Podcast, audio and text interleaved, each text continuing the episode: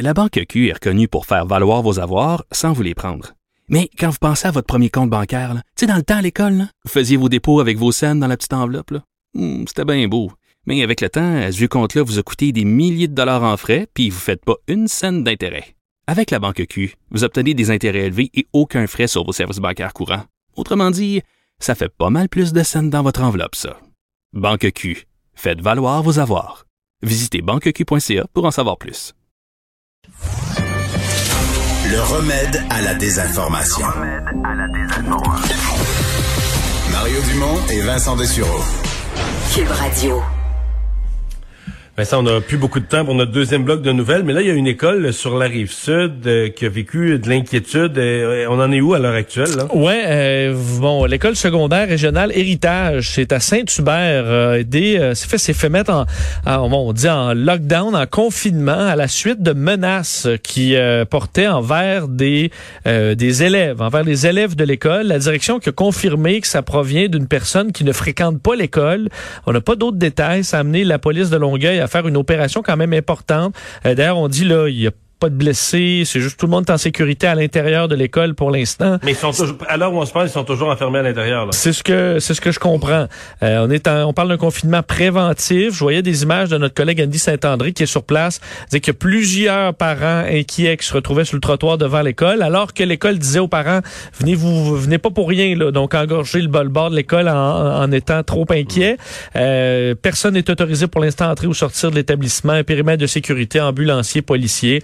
Alors je pense que c'est quand même une, une mesure de sécurité plus qu'autre chose, alors qu'on essaie de remonter C'est pas un sur cas où on a.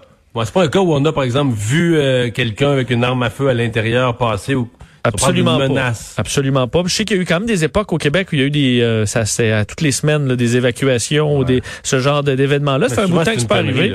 C'est ça. Souvent c'est euh, c'est vraiment par mesure de précaution. Alors faut pas trop s'inquiéter. La police est présente, tout le monde est confiné. Alors euh, ça se passe bien, mais c'est une nouvelle à surveiller. Et euh, on vient d'avoir une espèce de mise à jour de fin de journée euh, sur le, le président Trump. Euh, Il y a Et- quand même des, des, des nouvelles autour de ça. Là. hein. Ouais, euh, d'un, euh, président Trump, vous vous rappelez bon qu'il est atteint de la COVID-19. Euh, on disait un petit peu plus tôt aujourd'hui qu'il avait des Y a encore une personne qui le sait qu'il le sait pas? Non, ben au cas où, quelqu'un qui dort, euh, pas, qui, qui dort toute la Qui vient journée. de se lever. Euh, c'est, on disait plutôt aujourd'hui qu'il, y a des certains symptômes légers.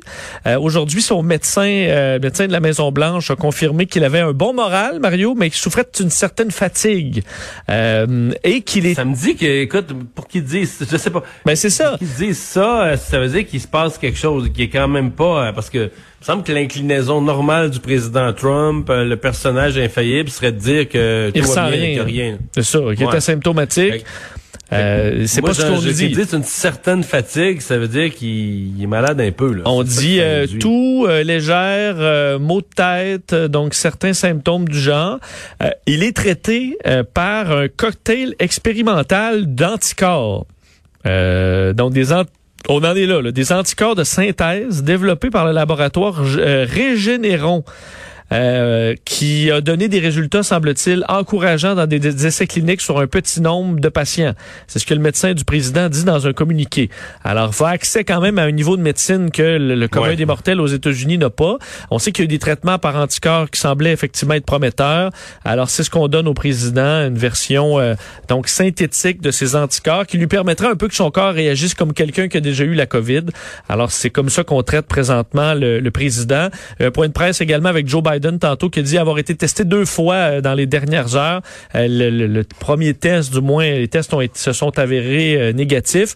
Et là, on risque de voir dans les prochaines heures, est-ce qu'il y a d'autres personnes dans l'entourage de Donald Trump qui, qui sont testés positifs alors qu'il a été en plein d'événements? T'en, t'en- parlais avec Jean-Marc Léger tantôt, là, des images où on le voit qui lançait des casquettes dans des événements Trump. Mais là, euh, c'était pas le...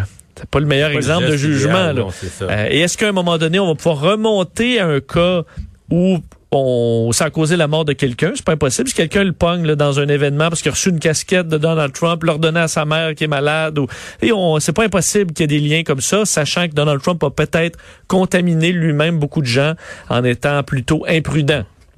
Alors, euh, Qu'est-ce on que c'est que cette histoire, ouais. Qu'est-ce que c'est que cette histoire des avions de fin du monde? Bon, c'est que dans les com- ça en prend pas beaucoup hein, pour faire toutes sortes de complots, euh, Mario, entourant tout ça. C'est et ça, c'est quand même dans les complots qui sont possibles comme réaction de l'armée américaine, c'est que euh, tôt ce matin, un peu après que Donald Trump a annoncé qu'il avait la COVID, on pouvait repérer sur les sites là, où on suit des avions de ligne. Maintenant, c'est possible de repérer deux avions militaires E-6B Mercury. C'est de gros avions euh, modifiés qui servent à en cas d'attaque nucléaire pour pouvoir donner des instructions entre le président et des sous-marins de nucléaire balistique, par exemple. Normalement, Ils ces- sont, ils sont sortis? ils sont sortis. Normalement, ces avions-là vont voler sans code transpondeur, de sorte que monsieur, madame, tout le monde peut pas voir que les avions se promènent. Mais dans ce cas-là, ils avaient exceptionnellement leur transpondeur ouvert, ce qui amène certaines personnes à penser qu'alors que le président venait, allait annoncer ou venait d'annoncer euh, qu'il a la COVID-19, on voulait lancer un message aux adversaires potentiels des États-Unis dans le monde.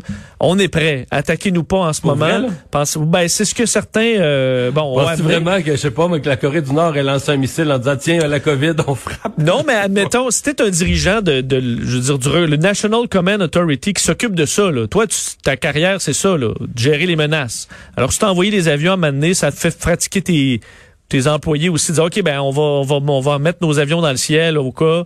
Eux ont répondu en disant que c'était un exercice déjà prévu d'avance. C'est probablement le cas. Mais écoute, que l'armée réagisse dans des cas comme ça où le président est peut-être en incapacité.